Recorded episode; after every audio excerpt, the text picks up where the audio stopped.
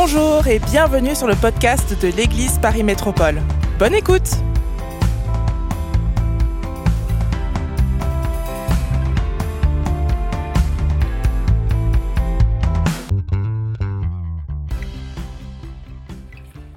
Moi, vous inviter à, à tourner vos Bibles dans Luc chapitre 2, verset 25. Et voici, il y avait à Jérusalem un homme appelé Siméon. Cet homme était juste et pieux, il attendait, dites avec moi, il attendait. Il attendait la consolation d'Israël et l'Esprit Saint était sur lui. Il avait été divinement averti par le Saint-Esprit qu'il ne mourrait pas avant d'avoir vu le Christ, le Seigneur. Il vint au temple poussé par l'Esprit. Et comme les parents du petit enfant, Jésus y était pour apporter ce qu'ordonnait la loi. Il le reçut dans ses bras, et bénit Dieu et dit, Maintenant Seigneur, tu laisses ton serviteur s'en aller en paix. Car mes yeux ont vu ton salut. Tourne-toi avec quelqu'un et dis-lui, ses yeux ont vu son salut. Toi aussi, tu peux voir son salut. Verset 36, il y avait aussi une prophétesse Anne, fille de Phanuel de la tribu d'Azer. Elle était fort avancée en âge et elle avait vécu sept ans avec son mari depuis sa virginité, seulement sept ans, et ensuite elle était veuve. Restée veuve et âgée de 84 ans, elle ne quittait pas le temple. Je bénis Dieu pour toutes les, sœurs, les, les aînés qui sont là, qui, qui, qui, qui, ne quittent pas l'Église, qui sont là pour prier, jeûner. Merci à vous, que Dieu vous bénisse. Vous êtes des ânes pour nous. Étant survenue aussi, elle aussi à la même heure, elle louait Dieu et elle parlait de Jésus à tous ceux qui attendaient la délivrance de Jérusalem. 84 ans. Temps avec quelqu'un qui a moins de 84 ans, dis-lui, tu n'as pas d'excuses.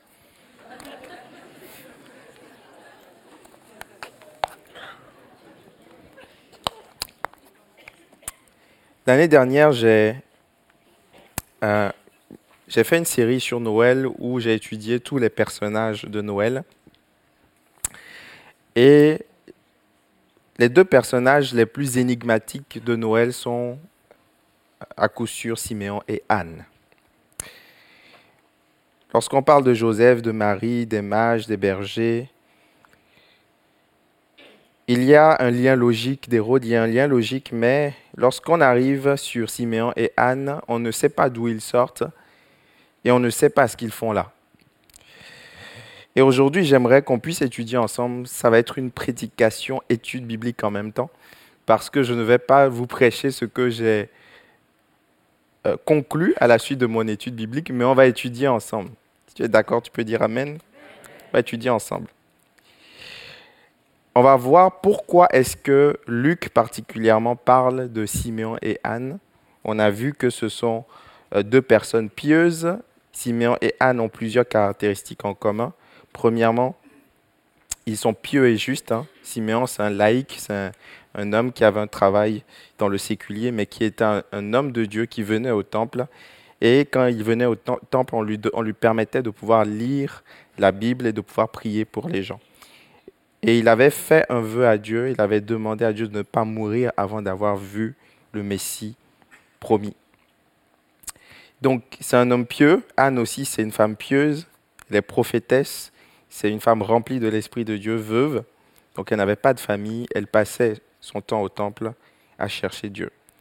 Siméon et Anne sont des hommes de l'Esprit et des femmes, et sont respectivement un homme et une femme de l'esprit.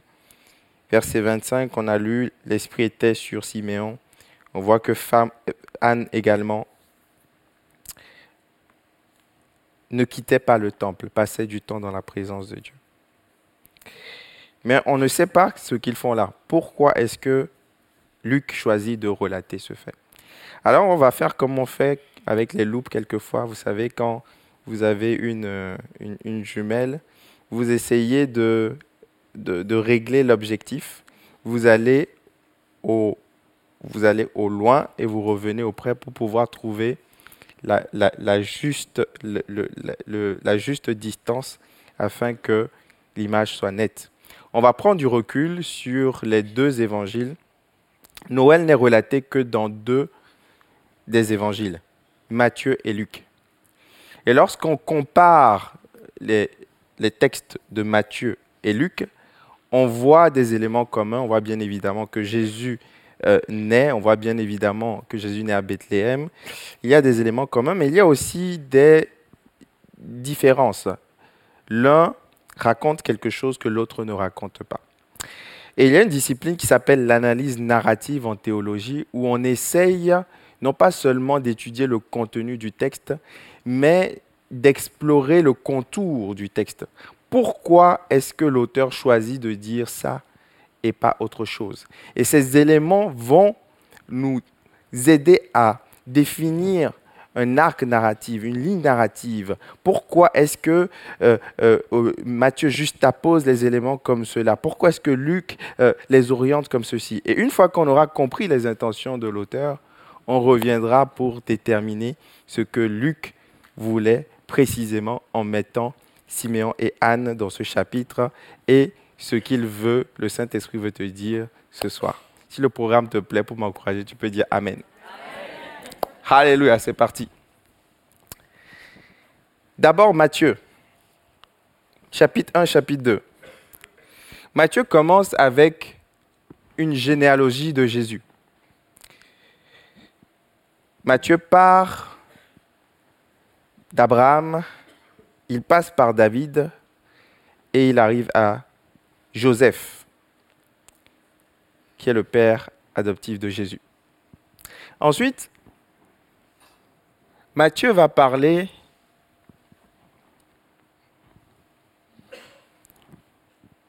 Ouais, voilà, on va y aller avec Matthieu avant d'aller à Luc.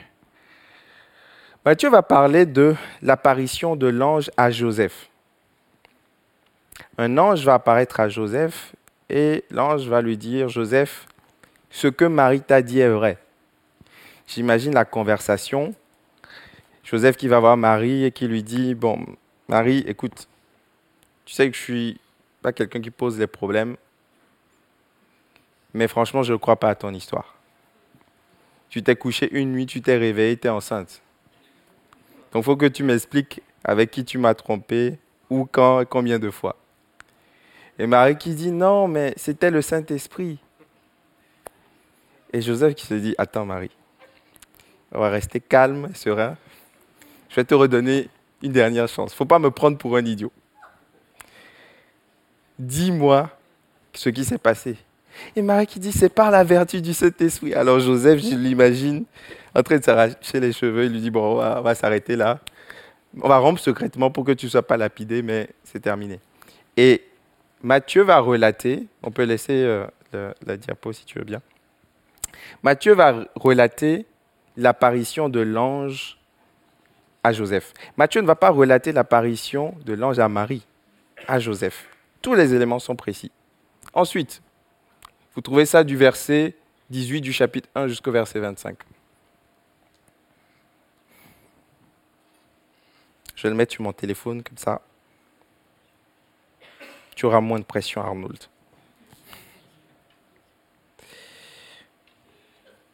Ensuite, Matthieu va parler des mages.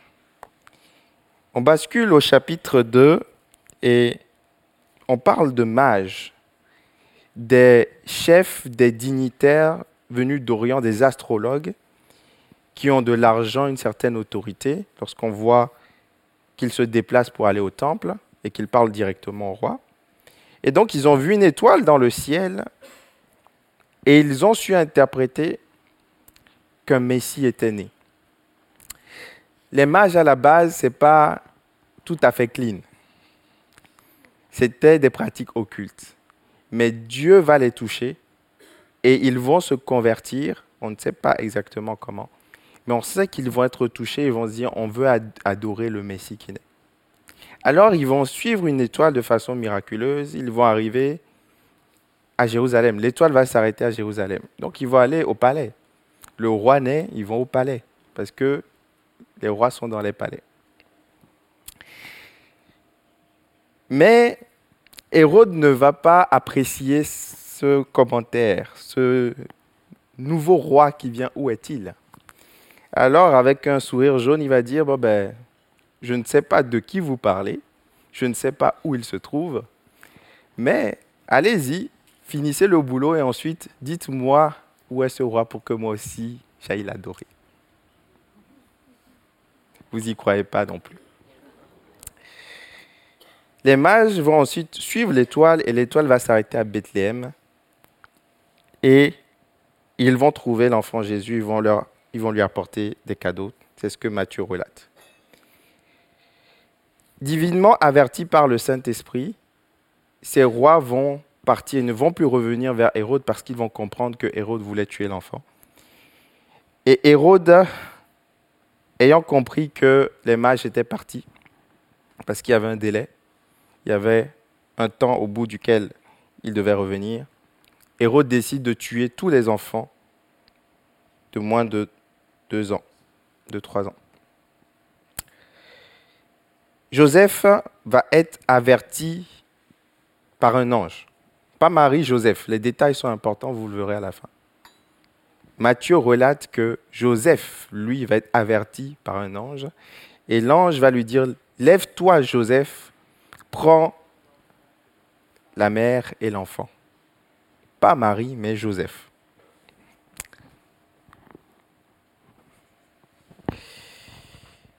Puis Hérode va mourir, verset 19, chapitre 2, Matthieu. Il va mourir. Et Jésus, Joseph et toute la famille vont revenir à Nazareth. Voici comment se conclut le récit de Matthieu. Maintenant, allons voir Luc. Ça va, Arnold? Il a la pression parce que je lui ai envoyé mes notes euh, il n'y a pas très longtemps. Donc il retouche. Luc commence son écrit en parlant de lui et de pourquoi est-ce qu'il écrit. C'est le seul dans les évangélistes qui fait ça. Luc dit, après avoir fait des recherches exactes, excellent Théophile, voici le rapport. Donc, Luc est en train de faire une enquête. Luc a été mandaté par un dignitaire romain qui souhaitait se rapprocher de Jésus, qui avait entendu des récits, mais qui voulait avoir des informations exactes au sujet de Jésus. Donc, l'évangile de Luc est le résultat d'une enquête. Tous les sondeurs qui font des enquêtes, que Dieu vous bénisse, même si on vous raccroche souvent au téléphone.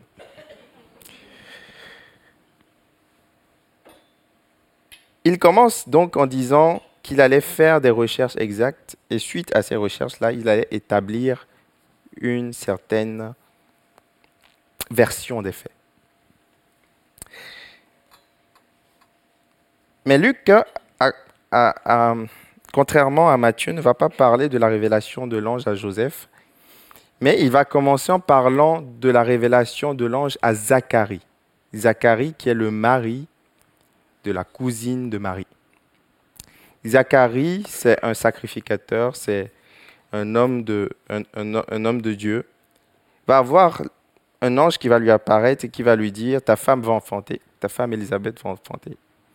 Il ne va pas croire, il va être incrédule et l'ange va lui dire, tu vas perdre l'usage de ta langue. On peut lire cela dans Luc chapitre 1. Je lire rapidement.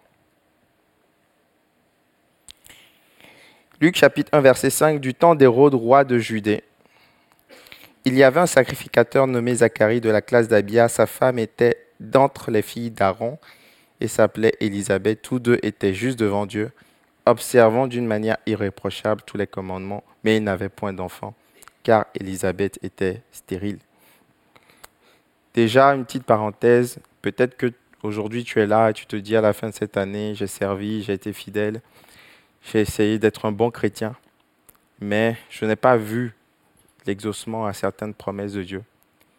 Continue de croire, parce que Dieu n'oublie pas ses enfants. Qu'on dit Amen Donc Dieu ne va pas oublier Zacharie. Donc quand l'ange va lui apparaître et que l'ange va lui annoncer que son épouse Élisabeth va avoir un fils, il va être incrédule. Et l'ange va lui dire, jusqu'à ce que tu crois à nouveau, et que l'enfant arrive, tu seras muet. Matthieu va parler ensuite de Marie. Verset 26, Matthieu 1. Un ange va apparaître à Marie. Donc c'est c'est pas synchrone hein, parce que la révélation de l'ange est faite à Marie avant Joseph. Mais l'ange va apparaître à Marie.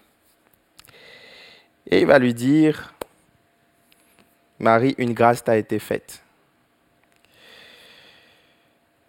Tu vas enfanter le Messie. Marie n'est pas incrédule, mais se demande, comment cela se fera-t-il Je suis vierge. Et l'ange lui dira, l'ange Gabriel, tu vas être enceinte par la vertu du Saint-Esprit. Suivez-moi jusqu'à la fin, on va découvrir des choses intéressantes. Alors, est-ce qu'on peut afficher la suite? Après la révélation de l'ange à Marie, Marie visite Élisabeth, sa cousine. Donc elles sont toutes deux enceintes de façon miraculeuse. Quelquefois, vous devez trouver des gens aussi fous que vous pour Jésus. Ton problème, c'est que tu parles à des gens normaux alors que tu es fou pour Jésus. Il faut trouver des gens qui ont vécu des choses bizarres comme toi. Et vous allez pouvoir vous comprendre. Élisabeth dit, quelle grâce d'avoir la mère du Messie. Et il va s'en suivre le, le, magnifique. Tu es béni entre toutes les femmes et Jésus, le fruit de, vos entrailles, sont bénis. Qu'une religion que je ne nommerai pas à reprise comme récitation. Mais vous savez, Marie, elle est de notre côté. Hein. Marie, c'était une pentecôtiste. Hein. Elle était sur la chambre, dans la chambre haute, Marie, avec les 120. Donc Marie est avec nous. Donc l'enfant tressaillit de joie, l'enfant Jean-Baptiste qui est dans le ventre d'Élisabeth tressaillit de joie, il y a une connexion spirituelle. Et va s'en suivre le merveilleux cantique de Marie, pasteur Samy a prêché là-dessus vendredi dernier. On poursuit. Il y a ensuite la naissance de Jean-Baptiste, qui est le neveu de Marie. Zacharie va retrouver l'usage de la langue. Et ensuite, on bascule au chapitre 2. Il va y avoir un recensement. On parle d'un recensement. César Auguste va faire un recensement. Et Joseph et Marie vont aller à Bethléem. Ils sont de Nazareth. Ils vont à Bethléem. Dans les prophéties, il fallait que le Messie vienne de Nazareth, mais naisse à Bethléem. Et Dieu a organisé toutes les circonstances de façon extraordinaire pour que la promesse s'accomplisse. Amen. Dieu a vu a prévu, a pourvu. Dieu est au contrôle. Ensuite, Jésus naît dans une crèche parce qu'il n'y a pas de place dans l'hôtellerie. Luc nous relate également qu'il y a des bergers qui étaient dans les contrées voisines qui vont voir des anges leur apparaître. Et les anges vont dire, les anges dans nos campagnes. Ça, c'est le chant qui a été composé sur ce passage. Mais les anges vont proclamer cette bonne nouvelle de la naissance d'un sauveur. Donc Luc parle des anges, Matthieu parle des mages. Pourquoi? On va le découvrir tout à l'heure. Les bergers vont ensuite aller retrouver Marie, vont être conduits aussi surnaturellement pour retrouver Marie. Ils vont raconter tout ce que les anges leur ont dit il va être écrit au verset 14, Luc chapitre 2 toujours. Pardon, verset 19. Marie gardait toutes ces choses et les repassait dans son cœur. Et ensuite, partie du verset 21, Marie et Joseph vont au temple pour la présentation de Jésus au temple et ils vont rencontrer Siméon et Anne. Et ensuite, il y a le récit de Jésus au temple quand il a 11 ans. Alors pourquoi je vous raconte tout ça? Parce que il y a une ligne narrative. Quand un auteur biblique écrit, il y a une intention derrière et il choisit de façon fine et précise les différents éléments pour atteindre son objectif. Donc il y a une ligne narrative. J'aurais aimé le faire, je ne l'ai pas fait, mais si on fait un petit cercle autour des différents éléments, quand la diapo sera prête, on verra que, en réalité, Matthieu a, Matthieu a écrit avec la perspective de Joseph. Matthieu s'est mis dans la peau de Joseph et il a relaté les choses autour de Joseph. On commence par la généalogie de Jésus qui se termine par Joseph. Il fallait démontrer que Jésus vient d'une lignée davidique, d'une lignée royale qui se termine par Joseph. Et ensuite, l'ange apparaît à Joseph. Joseph vit sa vie de père qui n'a jamais conçu. On voit que Dieu n'a pas seulement choisi Marie pour être la mère de Jésus, il a aussi choisi Joseph pour être le père adoptif de Jésus. Il y a une intention. Lorsqu'on parle de, et, au, verset, au chapitre 2 également, c'est à Joseph que l'ange apparaît pour lui dire de fuir en Égypte. Donc le récit tourne autour de Joseph. Ensuite, il y a un deuxième élément qu'on voit dans Matthieu, c'est qu'il y a une intention de présenter Jésus comme un roi. Jésus n'est pas présenté comme un simple bébé, mais comme un roi. Et donc, Matthieu va créer une ligne narrative pour opposer les royaumes de Jésus et les royaumes d'Hérode. Pour dire qu'un roi naît, il y a des mages, des rois mages qui viennent l'adorer, mais il y a le roi Hérode qui part dans tous ses états. Et la bonne nouvelle, c'est que malgré les forces, l'avantage, malgré euh, le pouvoir financier, malgré Hérode, c'était un, manipulateur, il pouvait utiliser des moyens vraiment tordus pour arriver à ses fins. Malgré cette puissance d'Hérode, le petit roi Jésus va subsister, va grandir, va devenir le roi d'Israël. Quelqu'un peut dire Amen. Ouais, vous pouvez applaudir le Seigneur. Matthieu parle du royaume. Même dans, tout le livre de Matthieu, il va, il va dire le royaume des cieux est proche, l'évangile du royaume. Sa, sa, ligne narrative, c'est le royaume. Et donc, il va présenter Jésus comme un roi et il va montrer que le royaume céleste est plus puissant, plus fort que le royaume terrestre. Maintenant, allons dans Luc. Du courage, Arnold, tu vas bientôt y arriver. Luc va présenter la perspective de Marie cette fois-ci. Donc on commence par la famille de Marie. La cousine de Marie, le mari de la cousine de Marie, le neveu de Marie, Jean-Baptiste. Et ensuite, la révélation, l'ange qui apparaît à Marie, la conversation avec Élisabeth, et l'apparition aux anges, mais on voit que l'apparition aux anges met un focus sur Marie, puisque quand les, pardon, l'apparition des anges aux bergers, puisque quand les bergers viennent voir Marie et Joseph, la Bible dit dans, dans, Luc chapitre 2 verset 18 que tous s'étonnèrent, tout le monde est content, il y avait la famille, euh, voilà, il y avait la famille autour, tout le monde était content. Même c'est Marie qui repassait ces choses dans son cœur. Il y a un focus particulier sur Marie il y a un focus particulier sur qui elle est. Le cantique de Marie, ça tourne autour de Marie. Et la présentation au temple, on va voir que dans le récit de Siméon et Anne, la conversation est avec Marie. Luc chapitre 2, verset 34. Siméon les bénit et dit à et dit à Marie, sa mère, voici cet enfant est destiné à emmener la chute et le relèvement de plusieurs en Israël. J'arrive à Simeon et Anne, je n'ai pas oublié, ne hein, vous inquiétez pas. Maintenant, quelle est l'intention de Luc? On sait que l'intention de Matthieu, c'est de présenter Jésus comme roi et d'établir cette confrontation entre les deux royaumes. Mais l'intention de Luc, c'est de parler de ce qui tourne autour de la promesse, l'attente de la promesse. Il y a dans tous les éléments des deux chapitres, il y a dans tous les versets à peu près de, des deux chapitres de Luc, des éléments de temps.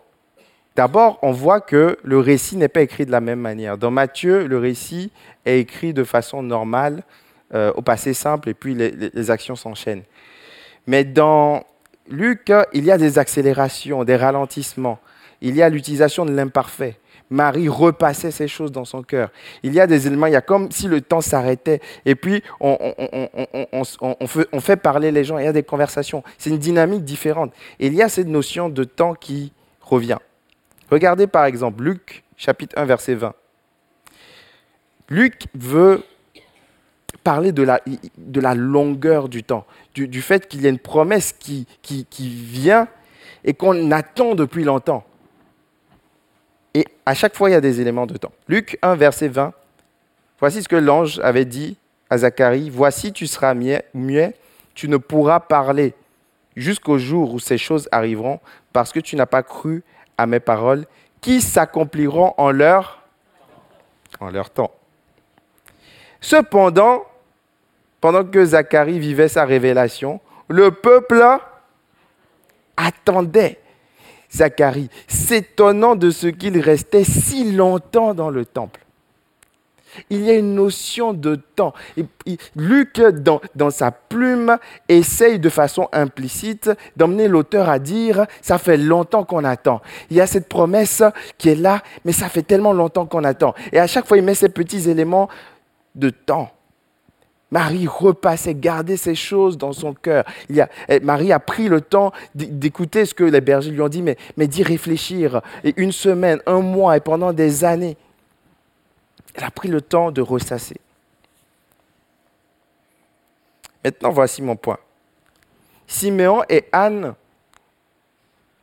j'ai la conviction qu'il y a eu beaucoup de rencontres quand Jésus était petit, qui ne sont pas relatées dans les évangiles. Jésus l'a dit que, enfin, euh, Luc l'a dit dans les actes que si tout ce qui est, Jésus avait vécu devait être relaté, ça ne pourrait pas être contenu dans, les livres du monde. Donc il y a des sélections. Et Luc, j'ai cette conviction, Siméon et Anne ont été uniquement choisis pour exprimer l'attente de plusieurs. Regardez maintenant, relisons. Luc chapitre 2, verset 25.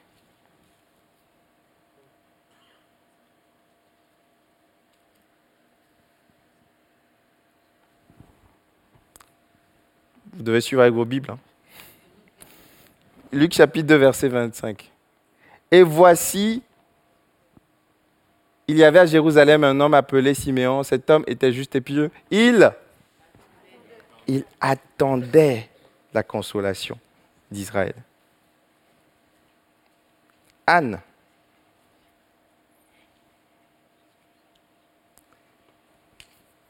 Verset 36. Elle était fort avancée en âge.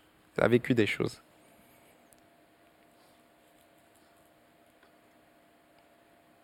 Restée veuve et âgée de 84 ans, elle ne quittait pas le temple. Et elle servait Dieu nuit et jour dans la prière. Regardez le verset 38. Affichez le verset 38, super. Étant survenue, elle aussi, à cette même heure, elle louait Dieu et elle parlait de Jésus à tous ceux qui attendaient la délivrance de Jérusalem. Mon titre, le titre de mon message, c'était L'attente de Noël. J'aurais pu vous donner au début, mais c'est plus sympa de faire le travail avec le prédicateur pour une fois. Dieu veut dire à quelqu'un, ça fait longtemps que tu attends. Et tu as laissé tomber. Tu as jeté l'éponge. Parce que tu ne vois pas l'accomplissement de la promesse. Et Dieu a un message simple pour toi ce soir. Certains ont attendu plus longtemps que toi. Et ils ont eu gain de cause.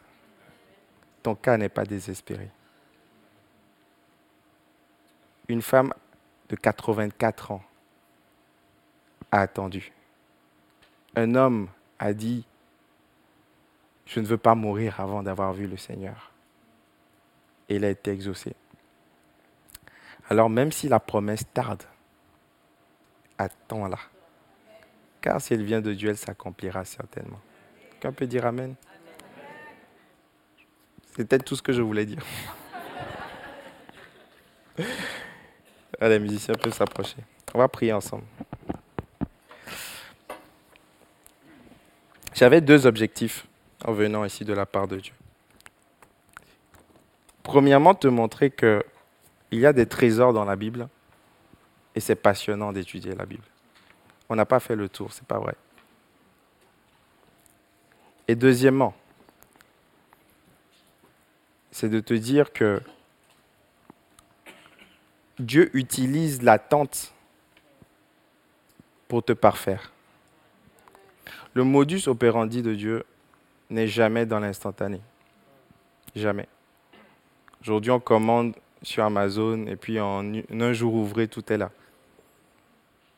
On n'est plus habitué à attendre. Quand vous êtes dans une queue, dans une file d'attente, une salle d'attente, vous prenez un journal, vous prenez votre téléphone.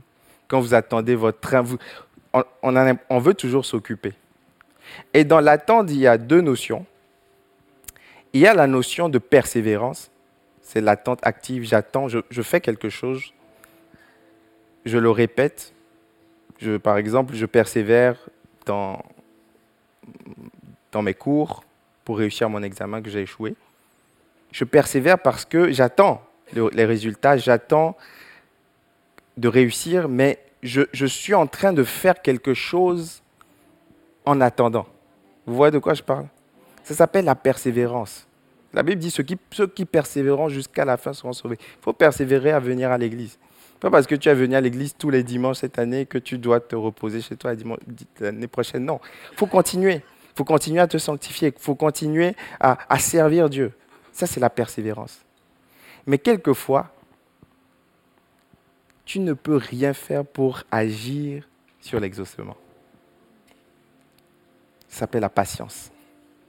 Tu dois juste attendre Et Dieu utilise ces deux moyens. Quelquefois, il va dire persévère, mais quelquefois, il va dire attends. Il leur a dit dans la chambre haute, allez-y, persévérez dans la prière, mais attendez. Personne ne sait le jour ni l'heure. On doit apprendre à attendre. Et l'attente crée quelque chose. L'attente crée la foi. Parce que si tu n'as pas la foi, tu ne peux pas attendre. Même pour Amazon, tu attends parce que tu as la foi que ça va arriver. Avant le 25 décembre, quand tu commandes. Vous voyez de quoi je parle? Alors, si j'ai du mal à attendre, c'est parce que j'ai peu de foi. Peut-être que tu avais la foi avant, mais que tu n'as plus la foi aujourd'hui. Parce que tu as attendu trop longtemps. Et Dieu veut te dire, si la promesse tarde comme Simon et Anne, attends-la. Il est fidèle. Il ne ment pas. Alléluia. On va prier ensemble si vous voulez bien. Se lever ensemble. On doit aussi apprendre à attendre dans la présence de Dieu. Quelquefois, on vient pour prier, mais on n'a pas envie de prier. On ressent rien, on est, on est malade, on n'est pas en forme. Et quelquefois, tu dois juste attendre. Tu dois juste rester là. Tu dois juste apprendre à attendre dans sa présence. Attendre sa personne. Seigneur, on veut te dire merci pour ta parole. Qu'elle lampe à nos pieds, une lumière sur notre sentier tu dis à quelqu'un, tu invites quelqu'un à attendre ce soir. Peut-être une bénédiction ou peut-être juste toi. Apprendre à t'attendre. Attendre de te rencontrer à nouveau dans le lieu secret. Je te prie de nous donner la foi nécessaire pour attendre. On veut te demander pardon parce que quelquefois nous sommes des hommes de peu de foi. Nous voyons le miracle de la multiplication des pains mais quelques heures après, nous paniquons lorsqu'il y a la tempête. Nous avons vécu beaucoup de miracles cette année. Nous avons vécu beaucoup de miracles dans notre vie chrétienne. Mais face aux défis présents et futurs, nous paniquons. Parce que nous n'avons plus la foi. Je te prie de venir encourager quelqu'un qui n'a plus la foi pour son futur professionnel, la foi pour sa situation administrative, la foi pour le mariage la foi pour avoir des enfants. Quelqu'un qui s'est résigné, quelqu'un qui a accepté la réalité. Et tu nous invites à une foi audacieuse, une foi qui ose, une foi qui déplace les montagnes. Tu as dit, si vous aviez la foi comme ce grain de sénévé, vous déplaceriez les montagnes. Alors viens soutenir notre foi ce soir.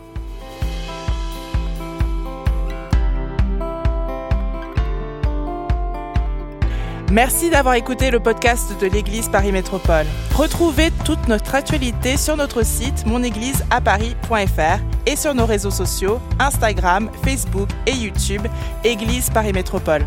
À bientôt!